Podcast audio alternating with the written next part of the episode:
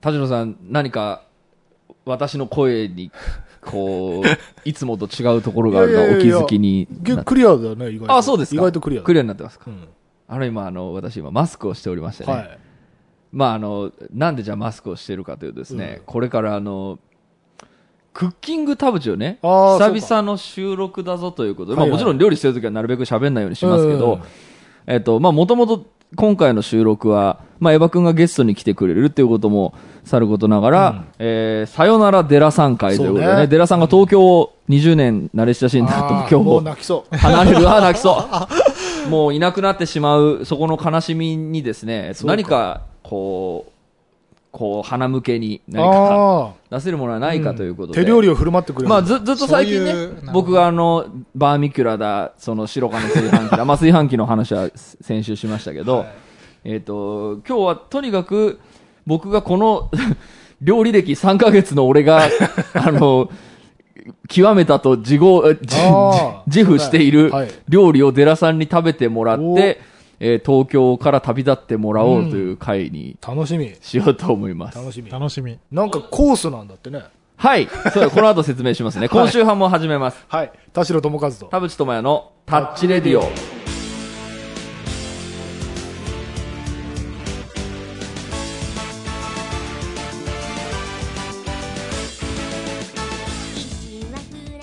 改めまして、こんにちは。田代智和です。改めましてこんにちは田淵智也ですこの番組は作曲家田代智和とミュージシャン田淵智也がお送りする閉塞感ダハレディオでございます、はいえーそして、えっと先週からとエヴァ君に残っていただいてます、あありがとうございます。どうもわざわざねデラさんの最後のメモリアルなそうね。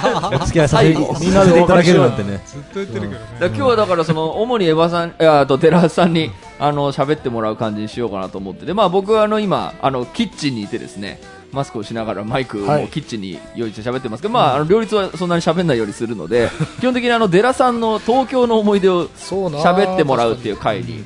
でその間に僕はあの随時料理を作ってはみんなに出しっていうのをやると楽しみ。あのーまあ先週ちょっとあのフライングでご飯は食べてもらいましたけど 白かの炊飯器のご飯が大変美味しいぞということで今日はですねすべてこのバーミキュラのフライパンをですねおお、えー使って。用意をしようと思っています、えっ、とまず前菜がですねソーセージエッグですね。おお、えっ、と前菜結ソ構。ソーセージとまあまあ目玉焼きを焼いたものでその、えーその後何ですか？えっ、と次は何？え前前菜の後何？次のわかんない。な何が出てくるかわかんない。次はね肉野菜炒め。ああ、もうメインね、メイン。メインね、うん、でその後に、えー最後にペペロンチーノですね。この3種類をちょっと炭水化物3人に振る舞ってですねおえーお送りしていこうと思います。ということでじゃああの本編に行ったらもう田代さんに司会を任せてただデラさんが喋るという感じにはい。うまく誘導してってもらってもいいですか？わはい。ということでエヴァ君も残ってくれての、はい。えーほ今週の放送になりますが今週も30分間あなたの閉塞感をダダダダッチ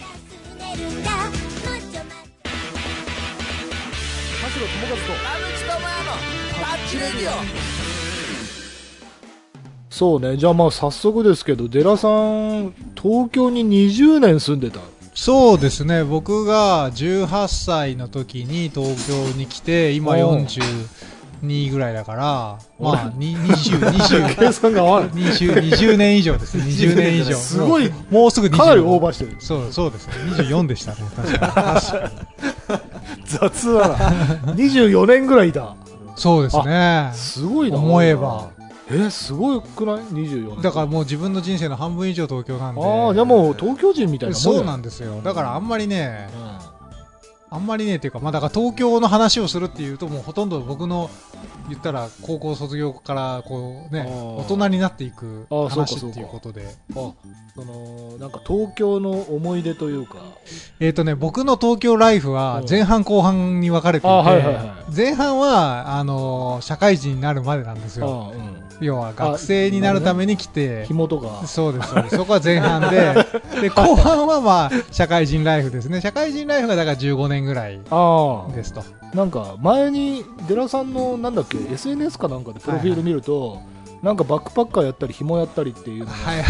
書いてあったけど、かんかん簡単、簡潔に。俺紐時代の話してね確かに紐時代の話聞いたことない簡潔に。だから紐が、だからその、ちょうど前半後半のクライマックスというか、ちょうど、その紐をへ、ががあって後半に今入っていくってことなんで、まあだから、ちょっと今回僕も、あの、僕の回だっていうのを聞いてたので、あのあちょっとちゃんとまとめてきましたよ。はい。で、あの、まとめ方としては、はい。どこに住んでたかっていうことで、一応その、チャプターを終わりました。なるほどね。おこう何チャプターあるんですか？えっ、とね、数えたら、僕二十数年で10回ぐらい引っ越ししてるんですよね。なるほど。だから簡単に。全10章全全10章。すごいよ。いや田淵君も忙しそうだし。いやそうそう。聞こ聞きま聞いてください、はい。僕もねまとめながらちょっといろいろ 考えにふけりましうたよお本当。聞こう聞こええで、はい。第一章は、はい。まあ、東京に来たきっかけうはい。あ一番最初一番最初区18の時、できっかけは受験失敗なんですね。うん。あのー現役の時は僕、はい。大阪大学受けてたんですよ。ほで大阪大学に受かったつもりで、はい。あの家とか大阪に見に行ってたりしてたんですけど まあ落ちてうて。ああなるほど。でしょうがねえなっていうのでじゃあどうするっていうのを東京の予備校に行こうと。あで寸大予備校ってあるんですけどその寸大予備校の寮に入ったのが東京の最初あのスタート地点ですね。そう予備校がその頃はまだ学生も多かったのか。ていうか予備校に寮があるそうそう初めなんですよて知りましですですよ。ね。ちょうどね千葉とその寸大が東京にあるメインがお茶の水なんですけど千葉とお茶の水の間にある下総中山っていうたあの今で言うともう中山競馬場がある場所ですね。今で言うとっていうか分かる人はもう中山。何線？なえーと総武線です。そうですねあのえっ、とね両国亀戸あえー、小岩。あで下総中山船橋って感じーなんですよ。あーなるほどなるほど。そう。その辺。本当に真ん中ぐらいで、えそこに寮がある理由はみんなお茶の水の寸大本校に行くためにそこに通う人がそこに寮としー寮で暮らすってはいいうはいはいので、えー、と寸大行く人はそこに住むっていうのがあったんですけど地方から来た人は。へでそこはもう、あのー、4人で1部屋みたいなおーそういうはいあでも本当に寮本当に寮生活ですね。ーはで18歳から19歳まではそこでい過ごしなるほど。はいはい。で予備校通った甲斐もあって、えーっと慶応大学に合格するんですね、はいだからまあ一応ランクアップなんです。まあ、本当は東大行くつもりだったんで、東大落ちて慶応だったんですけど、でその時にひっぱ予備校す終わったから、うん。ほんの大学生になったからはい。引っ越した先が、あの石川県の県の人たちが住む県人寮っていうのが何それ？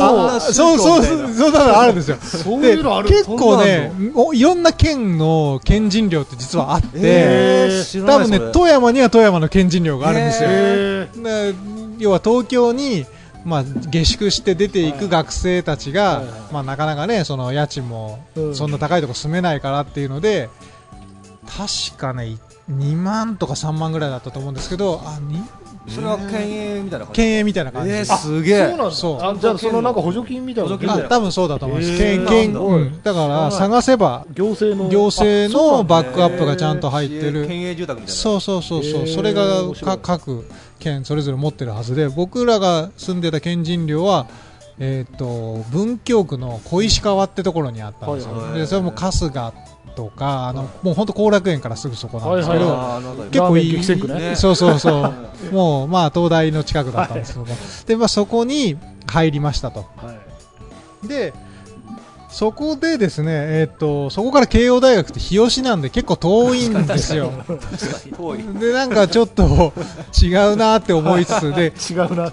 慶応行ったら行ったでやっぱ僕東大落ちたコンプレックスもあったんで慶応の連中になんかすごくこう嫌な感じを感じていて慶応ボーイばっかり慶応ボーイばっかり。あなんかもう全然苦労も知らないこう金持ちが幼稚者そうエスカレ幼稚舎から来た本当なんかニューヨークでしたみたいな感じのやつとかも中にいて本当こいつレベル低いなみたいなことを思ってこじらせた結果大学と馴染みあなんかこう居づらくなってで県人寮だからやっぱ東大生とかもねいるわけですよ。ああいるんだ。あーそうそうそうそう。やっぱがねが地方から出てきて東京のっていう、でなんとなくやっぱ違うなと思いつつ、うん。でもう一回チャレンジしたら受かったんで今度はまた東大に行きましたと。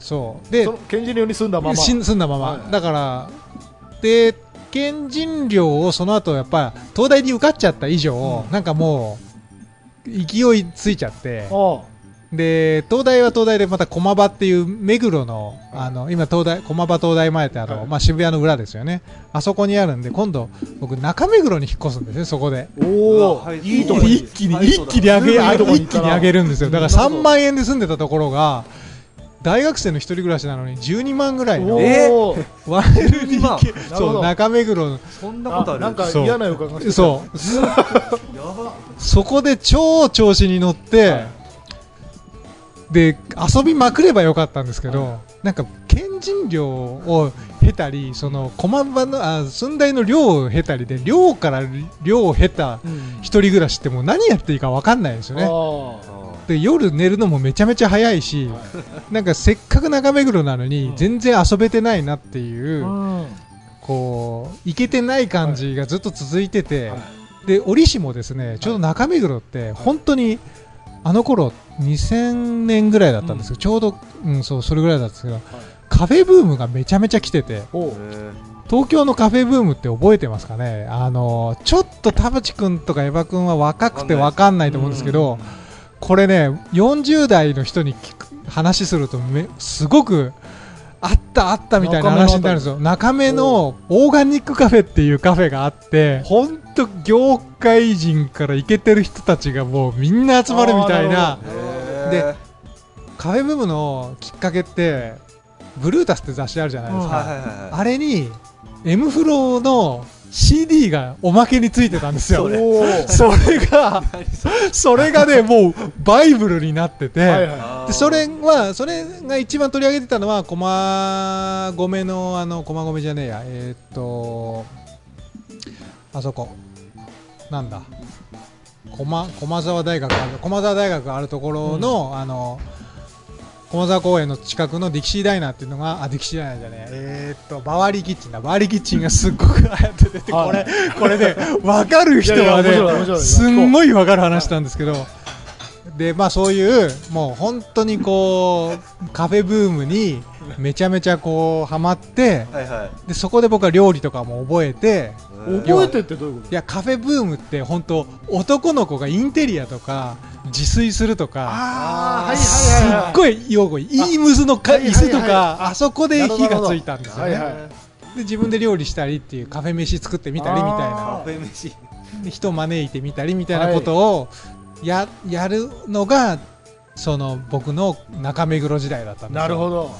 いや結構ブイブイ言わしてる。そうそうちょうどこうで東 東京に3年目で慣れてきて。中でのストッそうそうそうそうそう。そう一番こう行けてる場所に住んでますみたいな。でも本当のあの頃の中目黒はまだねそこまで要は EXILE も来てないし、はいはいはい。今のイメージとは全然違うんですよ。違うんですね。うん、だってあの花見すらまだなかった時代で。あねあーはいはいあそうなんだ。本当にまだ中目黒が知る人ぞ知る場所だった時代。あの目黒川はただの川みたいな。そうそうそうそうそうへそう。全然あの人通りも少ないしなるほどね。みたいな時代がありましたと。でそこで僕は中目黒に住んでてすごいもうこれが東京だと。そうねまあ確かに。やっと東京に俺は住んでるっていう。そうそうそう。渋谷から歩いて帰れるしみたいな。でまあまあそういう2年ぐらいそこ住んだのかな。でその後ね東京大学ってあの学校の場所変わるんですよね。34年は本郷になっちゃうんですよ、また文京区の本郷本郷になっちゃって、そうか中目黒いいけど、まあ、学校には通いにくいよなっていうので、えー本郷に引っ越すんですね、はい。今度は。はいはい。でそこで34年生を過ごすと。それが21歳ぐらい。22浪になっちゃってるからまあ、あそうか。20あそうそう21歳あぐらい23歳ぐらいですね。そう。おなんかおそんなところに？そんな前半の今前半の真ん中ぐらいなんでソーセージエッグをまず前菜が。えー、ちょっとそのデラさんの話めちゃくちゃ面白い。ソーセージ食いながら。あすごいすごい。あすぐソーセージがこうこうこうこう焦げた話の腰折ってすいません。いやいやいや。大変面白い話のでもね本当ににこういうカフェ飯みたいなことをやってたんですよ。ああなるほど。調理器具にこだわって人にご飯を作ってあげるみたいなことをめちゃくちゃやってました。今の田淵さんみたいな。そうですそうですベーコンエッグってあるじゃない、うん。ベーコンエッグのソーセージ版なんですね。なるほど。僕ソーセージの方が好きだからあーすごい。ソーセージで作ったらどう胡じゃろう椒たっぷりで。それ胡椒しかかかってないんですね。あそうなんだ。まあまあ肉の味があるのであれなんですけど。えー、ちょっと。どうでしょう？これバーミキュラで作った。うん。うん。うまソーセージがうまいね。いこのソーセージうまい正直ねソーセージがうまい。説っていうのがあるんですけどでも僕ねバーミキュラのあのフライパン使ってみて、まあ、僕の中での仮説は肉がとにかくうまくなるのではないかっていう気はしています。そうですね。まあ、もちろん他は食べ比べてるのかというとそうではないのであれなんだけど、あの肉のうまみがね閉じこもるような、あのでも確かに。確かにねあのこの手の料理した時のちょっと水っぽい感じがない。うん。なんかすごいドライ。うんなんか公式ページにもなんか水分を飛ばすのが多いってそう書いてあそう。なのそうなの。だからそのじょバーンってすぐ蒸発させるからそううそうそう。そうまみが逃げない逃げでないみたいな。なるほど。でその卵目玉焼きの相性がまた良くてですね確かに。白身がとにかくプルプルに仕上がるような確かに。印象が今のところありですね。ありますあります。はい。いかがでしょうか？いやお肉もねなんか外国のなんかホテルの朝食とかのようなそうそうそうそ感じしません？うしますします。それこれソーセージがいいんじゃない？これはね本当にそう。そうだよねソーセージの銘柄を聞いて帰せっかくなるのであのソーセージのあの宣伝申し訳ない。ジョンソン・ウィルですね。あの有名なメーカーいやです、ね、もう完全にあジョンソン海外のソーセージねこれは。非常に美味しい。そうだよね。いやでもこれもつまみとして最適なのよ夜とか。確かにこれうまい。で卵って一応ねあのタンパク質もあるから栄養にもなるしさ。いやでもこの田淵君の解説がまさに僕が20代の時に そう調子こいて僕ね人を招いてあのミラノ風カツレツとか作ってたんですよ。なるほど。つながった。俺だってこの3ヶ月エヴァ君と一緒にあのエヴァ君を家に招いてあのちゃんと距離取って飲んで俺の料理を振る舞い続ける料理食わせ俺最近料理してんだっつって。食べてた食べてやって。たそその人をもてなす気持ちはすごくその頃を思い出させますうんね、うん。はい、ですごい。20年前のデラさんがここにいるんですねそうですキッチンに。なんか泣けるこれ。自炊を始めた頃の映画的じゃないこええ映画的だね。この後肉野菜炒めに行きますけど次じゃあ肉野菜炒めのはい。木に。入る、お願いします、で、えー、と本郷へ行ったらもうもはやもうそこは東京じゃなかったんですよ。え引っ越しました引っ越しもしたんですよ。本郷に。もう本郷に引っ越しちゃった、中目黒を引き払って本郷に引っ越したんですけど、まずコンビニにいる客層が全然違うと。あ違いますね。中目黒のコンビニはやっぱ若い女の人とかが結構夜遅くの時間までいるんですけど、もう本郷のあの文京区のあの辺はもうお年寄りしかいなあくて、で若い子なんてまず見ないし、うん。で夜なんて誰も出歩いてないみたいな、まあまあそうでしょうね。あこんなに違うんだと、東京同じ東京なのに西と東でこんなに違うんだみたいなことを感じつつもうそこでこれはもうそういう意味では中目黒にずっと住んでたような人とか、うん。言ったら東京のイケてる人たちとの格差って、住んでるところにめちゃめちゃ現れるなと。なるほど。で僕なんかもう完全に地方から出てきた、で中目黒に1年住んだぐらいでブイブイ言わせてるようなやつが 完全なる挫折というか敗北を感じたのもその頃でそれは大学の同級生というか同級生の知り合いみたいな人かな。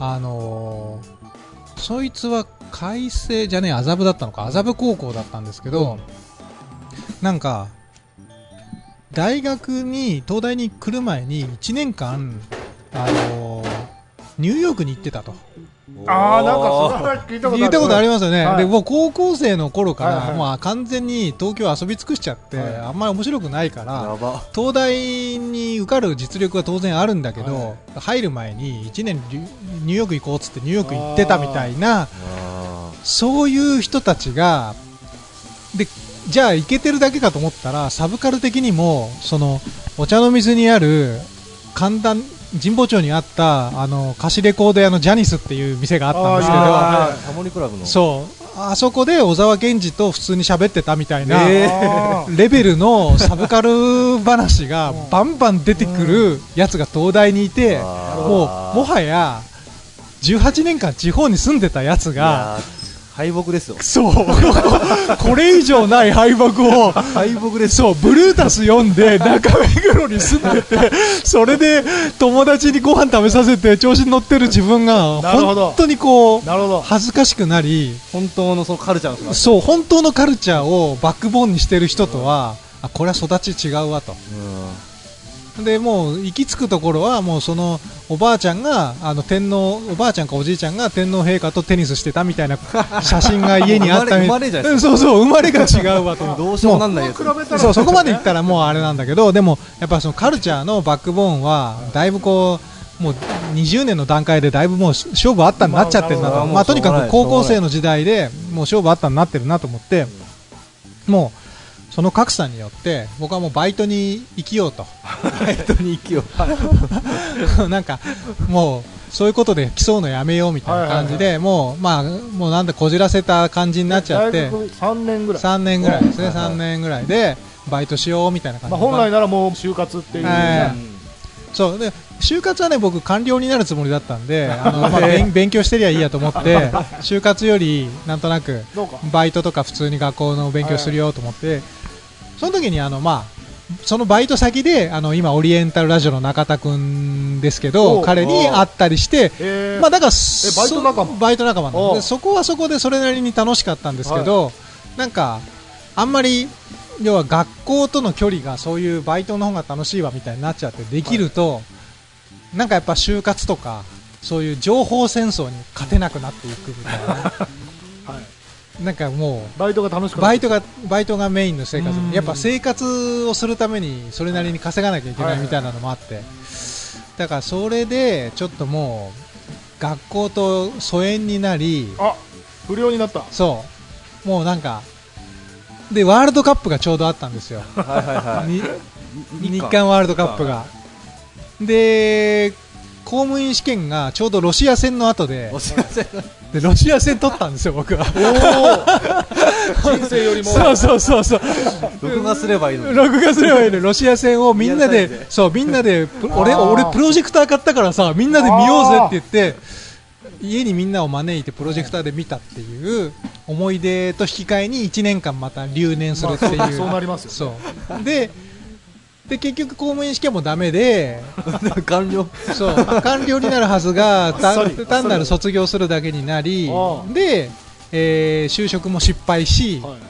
ただただ就活したんですか？就職活動ししたんですよ。あだからもう公務員か公務員試験って6月ぐらいだからそれで失敗したらもう就活なんですけどもその頃はもう割ともう一括採用が基本であ4月に結果出てないやつはもうずるずるずるずる。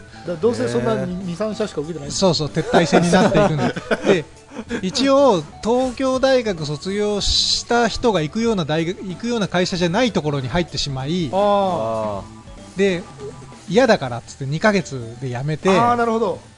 そこからそういう人があのあれだよね新入社員差別を助長する。そうですそうです。3年勤めないやつ。がそうクソだみたいなそう。デラさんみたいな人のせいで。さあいつもう本当根性がないみたいな。今時の若者はみたいな。それをこうやっちゃったやってしまったと、でそこで、えーまあ、その時まだ本郷に住んでたんですけど彼女を作るんですね。ああはあい。で例の。例の。運命の。運命の紐ですよね。だからそこから希望になる。そこから ひ紐生活。あその前に何何個かあったな。でもとにかくなんとなくその頃はあの東京にいるためには仕事するか誰かの紐になるかしかなかったんです。選択肢が。不要になるしかない。不要になるしかなかった。とにかくく食わせてくれる人を見つけ食わせてくれるそう。そんなふうにいやっていうかそんなふうに紐になれるもんなんですか？いやだから紐になった時にはと同級生の卒業生卒業した同級生からは国一より難しいと。あ才能の塊才能の塊だ俺は羨ましいお前がみたいなことを言ってそこであの見返見返したわけですけど。確かにすげえ。あそう。リア充だね。リア充になったの。で一緒に暮らしてでその時に引っ越した先が下北沢だったんですね。あ下北。えへちょっと待ってその彼女って何者だったの？そん僕がマネー的には稼ぎよかっえーとねいやすごい頑張ってましたよ。え いや自分のたデラさんのために。デラさんを食わすために。もともともともと僕が そうあの出会ったのは図書館だったんですけどおえー図書館で出会えるんですか？文喋っちゃダメじゃないですか？文京区。の図書館。映画みた映画じゃん。すごい。どうやって知り合うの？え同じ本を取ろうとして手が触れた違う違う。向こうは師匠だったんですよ。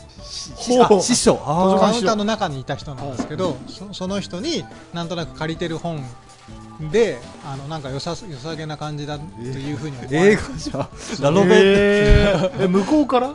いやえーっとね声かけたのは僕からですけどはい。まあなんかそういうなんとなく、ええーめっちゃロマンチック。これ読んでんですか？みたいな感じそんなことあるるんだね本当に。そう。よくよく考えたらこんなことこんな本読んでるんですかって知ってちゃダメだと思うんですけど。うん。確かに。個人情報的な。今ならね。今なら。今ならいやでもその時は良かったんですよね。でまあ付き合うことになりで転がり込んだ先が下北沢で こいつはいいぞと。音楽ロックみたいな。世界観で。紐だもん。そうで それでまあ順風満帆にはいかずい。や仕事しなきゃいけないなと思って仕事探してえちょっと待ってください。そこ今急にはしょったけどその、え何が一番問題になったんですか？は？何がでそすか？のだそのだって順風満帆に行かず、えええ仕事しなきゃってそのえ逆ですね。あの仕事しなきゃと思って仕事し始めたんですよ。うん、それがあんまり気に食わなかったらしくって。あああー。そうかそうか。もう紐であれと。そうちょっと買いたかったね皆さんを。紐であれと。そうなんですよね。でこれで紐を解消されるっていうところが僕の前半戦ですよね。はあなるほどああんたもう働いてんなら出てけとそうですそうです。いやー特殊正規な女の人だそれ。そう。なかなかないですよそれ。そう。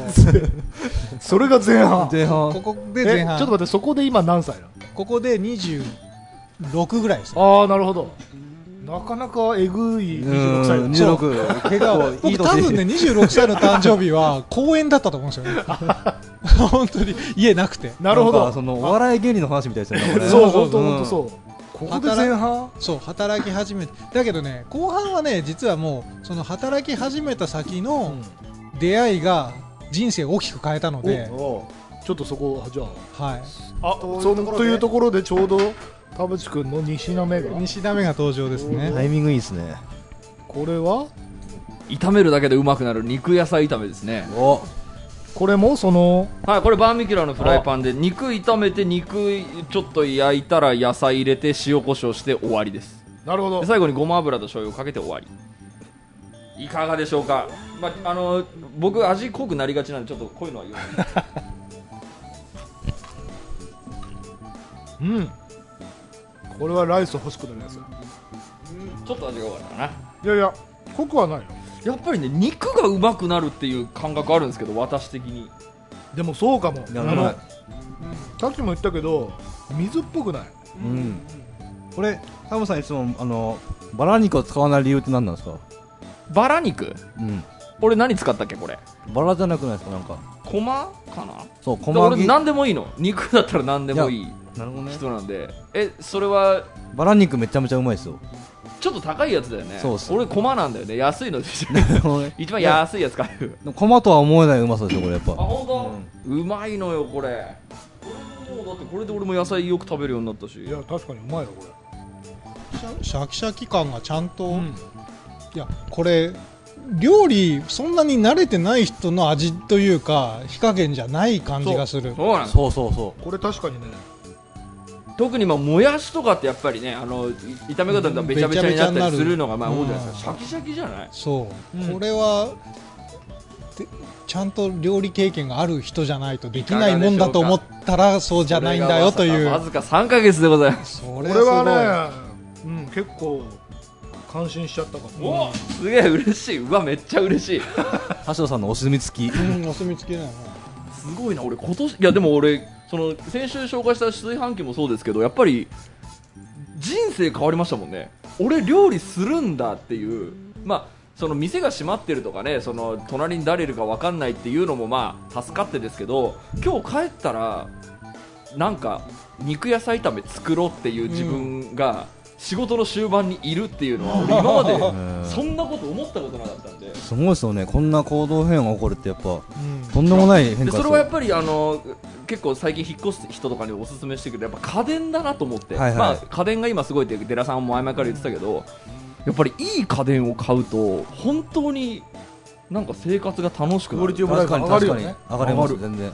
すごいと思っていますよ。確かにうまいわこれさあどうでしょう。人生のうまみを経験した寺さんの 前半戦が終わりましたけど。いやそう。で僕にうまい食い物がなんだ食べ物うまいって最高じゃんっていうのを教えてくれたのがその新しはじ仕事始めたところで出会ったその人だったんですよ。あまさにこう食べる楽しみみたいなのを教えてくれたあのが、へで僕働き始めたのがあのアップルコンピューターだったんですけど、はい。あのもう本当潜り込んだみたいな感じで。でえでじ何をやったんですかその時はマーケティングの手伝いしてたんですけど、へ本当3ヶ月ぐらいしかいなかったんで、もう短い期間だったんですよ。だけどそこで出会ったその、まあ、上上司ーはい。があのポールさんっていう人なんですけど、日本人なんですよ、はい。日本人なんだけどポールさんって呼ばれてるような、うんちょっと変わった人で、そうだったねインターナショナルスクールでなんかまあこう日本語より英語の方が上手だっていうのでポールって呼ばれてたんですけど、その人に出会って僕の人生がすごく変わったと。ポールさんはその食べ歩き趣味みたいな。そう。でそのそれがだから、えー、と26だから10 15年ぐらい前なんですけどあの今でこそ希少部位あ焼肉の希少部位って割とメメジャーですけど、だからその時に初めてこうカルビとロース以外のお肉っていうのが世の中にあるんだみたいなことを 教えてくれたんですよ。なるほど。友三角とかはいはいはい。新玉とかなんかそういうの。でも本当今でこそ割とメジャーになってるんですけど、はあとはその人が結局アップルコンピューターがちょうどその時 iTunes を日本に始めた時だったんですね、でスティーブ・ジョブズも来てあの東京国際フォーラムで、はい。あのープレゼンしてみたいな本当2006年とかそんくらいかな。はい。でちょうどだから音楽系の仕事が増えてて、はい。いろいろ連れてってくれたんですよね。クラブとかその、うん。まあ要は仕事相手がミュージシャンだからマーケティングの相手の、はいはいだへから全部顔パスで入れてえ一緒についていくから。なるほど。あそんなに可愛がられたんだ。そうですそうです。でその時に紐からえよやった住所住所ができたぞって言ってあー 仕事ができたから住所ができたぞって言って、はい。中目黒にまた住むんですけど またなんかそう。リベンジねでリベンジ。でようやく仕事もアップルで働いてる確かに。そう。で中目黒住んでだけどその仕事自体は楽しくて本当にクラブとかの遊び方も教えてもらって、行った先に高城剛と沢尻エリカがいるみたいなそおー。そういうのを見かけたり、ねすげえこれが東京だみたいな、本当にあの東京その自分、とそう東京こう悔しい思いをしたあの東京を思い出すようはい。な感じで、確かにそのまた取り戻したんですけど、仕事自体がもうあんまりこう必要としない部署だったらしくってへもうあのもういいからみたいになっちゃって、え仕事がなくなっちゃったんですよ。いやこれなるほど。これはどうしようかなと、はい。中目黒に住んでるのに仕事ないわけにいかないなと思って しょうがないからまたあの前一緒に住んでた彼女に連絡して最低な。紐に戻る。戻った。戻ろうとしたんですけあどいまいちやっぱりはまんなくてあはいはい。でしょうがないからっていうのでバックパッカーするっていうので世界一周に出かけるわけです、ね、えだってそこその段階ではお金もほこっとないじゃん。えっ、とねちょうどねだから働いた3か月で100万ぐらい貯まって。あそうかその分でたまるの？そうそうそうそう。やけくそ。やけくそでもう住むとこもねえしと思って。じゃあ世界一周するわって言って。高級度だ。絵に描いたような転落人生ですそうバックパまあ自分探しに。自分探しに出かけたわけですよ。はで、えー、とユーラシア大陸を、あの横断したんですけど、え。まあ、その時もね横断しようと思ったらしょ。次の国 2, 2カ国目でなんかマンゴージュースで睡眠薬強盗に遭いみたいな 話がまた戻ってきてもう一回出直すみたいな。はいはい。お金も取られた取られたしパスポートパスポートえっと、パスポートはあったんだけどカードとか全部なくなってもうもう心が折れてやり直すっつってやり直したんですけど。やり直したそう。で戻っ戻ろうと思ったのがちょうど今あのこの間爆発したあのベイルートってあるじゃない。ですかあはいはい。はああそこで爆発したあの港で夕日見てたらなんかもう旅飽きたと思っいああてで帰ってきて、そしたらなんかよりが戻せたんですねその紐だあーはいはい紐だった女性と。そうそうそうそう、はい。でまあ後々に結婚するんですけどその人うわがそういうこと？奥さんその人なの？そうなんです。うなるほど。うすげえ。超いい話。まあでもそうか。そういう話なのか。そう。話をはしょるためにもう一回別れてるんで。ああなるほどなるほど。もう一回もう一回別れた。途中でもう一回別れたんですけど。まあもうさらにより戻して今結婚したんですけおどーすげえ。まあみたいなうん。感じではい戻ってきたら今度はまあちゃんとした就職しようと思って今テレビ制作会社に入り直してと。はいそうするともうその後は単なるサラリーマン人生ですから何にも面い白くないみたいな。やいやいやでもなんかねそう。その外国の自転車レース出ようと思ったらはいなんかうっかりしててエントリーしてなかった。東京とあんまし関係ない。伝説を東作り東京とあんまし関係ない。いやでもまあそれでエントリーしてない。に初歩的な。そうそうそういうエントリー。いやでもまあちゃんと出れますからねあれもね。あのそれはもう楽観的に生きてますからね。えちなみにその奥様はえその別れたエピソードもそのもう一回別れたのはな、何したの？もう一回別れたのはもうよりが戻ってじゃあまたあの二人で住もうって言って引っ越したのが幡ヶ谷だったんですけど、はいあじゃあその時戻ってきたら初台住んでたんですよ、はい。で初台住んでてでじゃあちょっと広いとこ行こうって幡ヶ谷住んでで幡ヶ谷住んでる時になんかあんま良くない感じになって。な何を？何それはよくわかんないまた寺田さんが働こうとしたいや働いやその時も働いてますからね幡ヶ谷からさあの渋谷に通ってたんですけどなんかあんま良くなくなっちゃって幡ヶ谷を？一回解散したんですよで解散した時あそう幡ヶ谷で別れた後僕逗子に住んだんですよ。ずう しい何急に？いやそうなんかもう東京嫌だと思ってああそうかそうか。そうもうか彼女とも別れちゃったし俺は一人で海のそばに住むんだと思って逗子に住んで仕事はどうしたんですか？その時はチャリで通ったんですよ。逗子から渋谷までチャリで通って。そう。やばいっすよそう、あったあったおか50キロあったんですけど、へー。毎日3時間かかって。毎日、え行ってークでレイジーだなマジで。そう。でもまあドアトゥドアで3時間だからまあやってる人はやってますから。あえです逗子に住んででもやっぱりやっぱり寄り戻そうになって。えこれちょっと今後半の、はい。後半後半のそうですね。でも仕事はしてるからほぼ最近。ほぼあえっ、とね。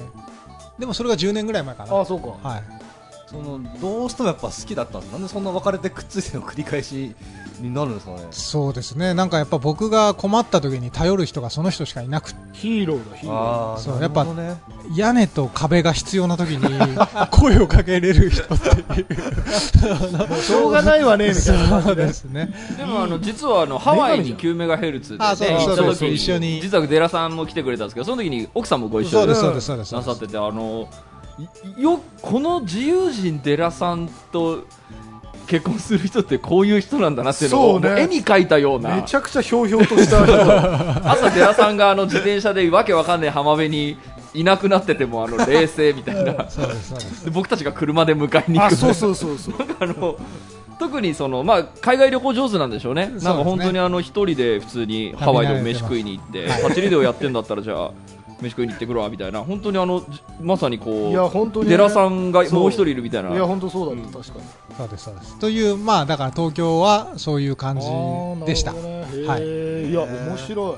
どうでした、いざ東京に住んでみて、住んでみて良かった街でもいいですし、住んでみて一番良くなかった街、えーっとねどちらでもいい。ですもやっぱり今住んでる浅草橋っていうところで東京の西から東に移ったんですよね。それが 5, ー年、はいはいはいはい。34年ぐらい前ですけど。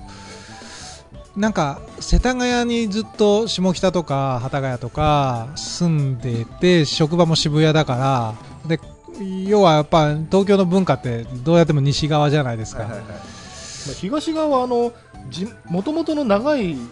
お住まいの方とオフィス街だから、そうそうそうそうそう そうなんですよ。そうそう。でだけど僕やっぱ西側に限界感じて東に行ったところがあってでその東もやっぱそんなに面白くないなっていう感じがしての金沢移住なんでああなるほどなるほど。やっぱもうちょっとということは、東京は総じて住んでてつまんないってことですか、ね、やっぱだから若若いその東京で中目黒でブイブイした頃は楽しかったですよもちろん、まあ、だから味わい尽くしたっていう感じなのか？なそうなのかもしれない。でもねもしかしたら僕どっちにしろその西に住んでるも東に住んでてもその若い頃からもやっぱ多分ずっと消費者だったんですよね。うん。東京の文化を消費するのが楽しくってずっといたんだけど、なんかもう、こう新しいものを見つける元気もないし多分あんまり新しさがもう、ちょっといや今、だからもうやっぱ味わい尽くしちゃったんそうだと思います。ちょっともうそうかも。だからうん。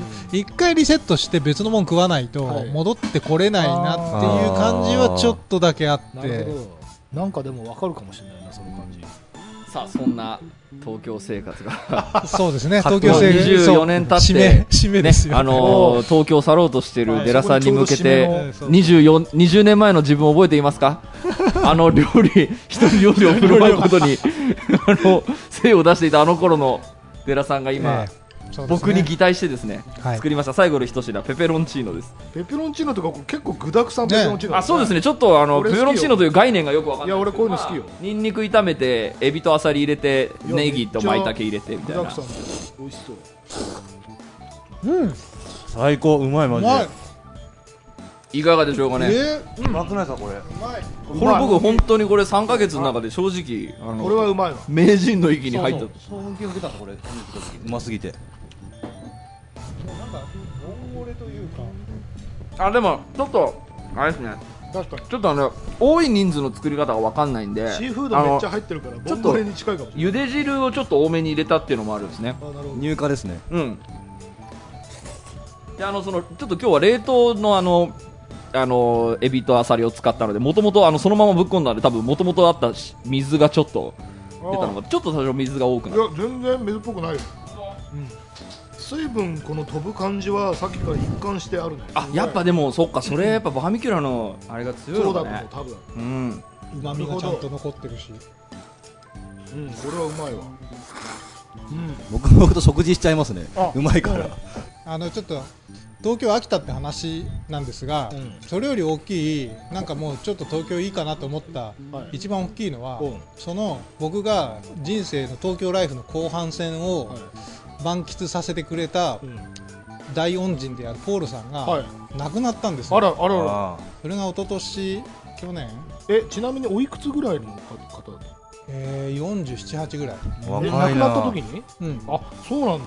それは若いな。そう。それもやっぱり東京のめちゃめちゃイケてるレストランで飯食った後に心筋梗塞になって、えそう。突然亡くなってしまいなんかもうこう完全に一応僕のじ人生の中で、うん。東京後半戦のはい完全なピリオドをそこに打たれちゃったんでなんか新しい遊びも全然教えてもらう人いなくなったしみたいなるなほど。ところがやっぱ大きい。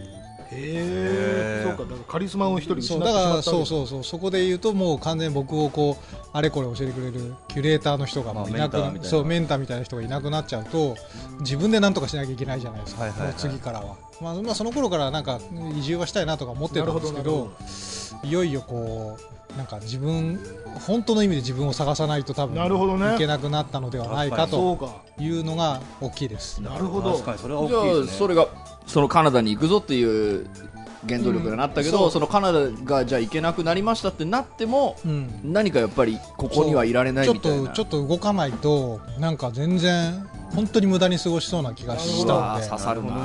なるほどなるほど。なるほどですね。でもまあうん人の死をきっかけにするみたいなのってあのこの間の達夫さんのそうそうそうそう。あのこれやこののうん。話にも通ずるし。本当そうです。うん。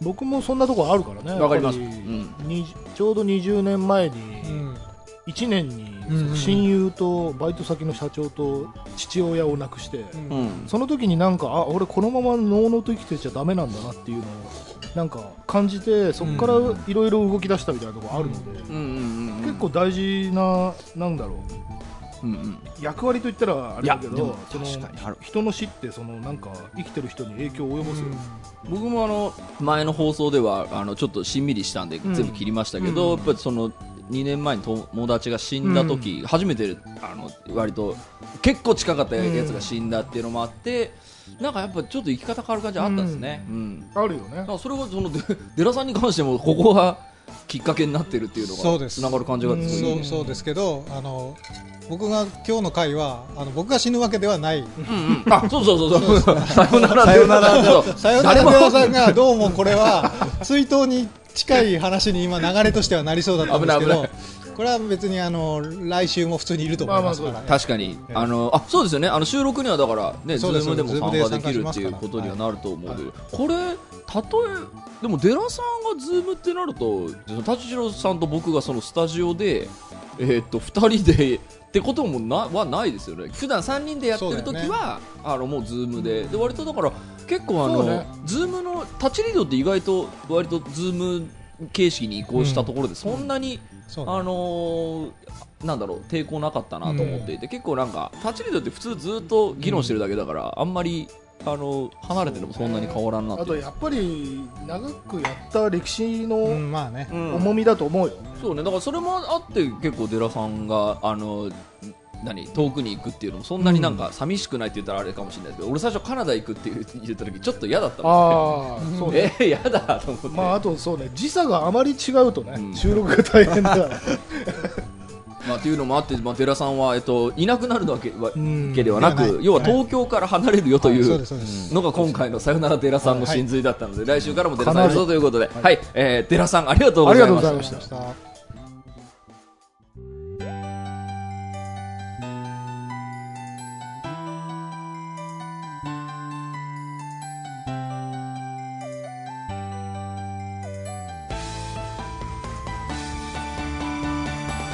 はい、エンディングのお時間でございます。今週もありがとうございまし。たた番組のご意見、ご感想はブログのメールフォームよりお寄せください。タッチ2人に話してもらいたいこと大募集でございます。えー、e メールアドレスはタッチレディオアットマーク Gmail.com、tacchiradio アットマーク Gmail.com でございます。えーオフィシャルツイッターの方もぜひチェックしてくださいということで、寺さんの生い立ちに迫ったっていうのは、まあ、今まで何回もちょっとね、小話としては、うん。あとこの連続性で聞いたっていうのは初めてだったからそうね。あとそのだから紐エピソードもなんかそういう風につながるんだと思って、うん。まさにあのなんか時間シャッフル映画とかにいや本当映画み たいなんな500日のサマーみたいな。使いたい感じそう そうそうそうそう。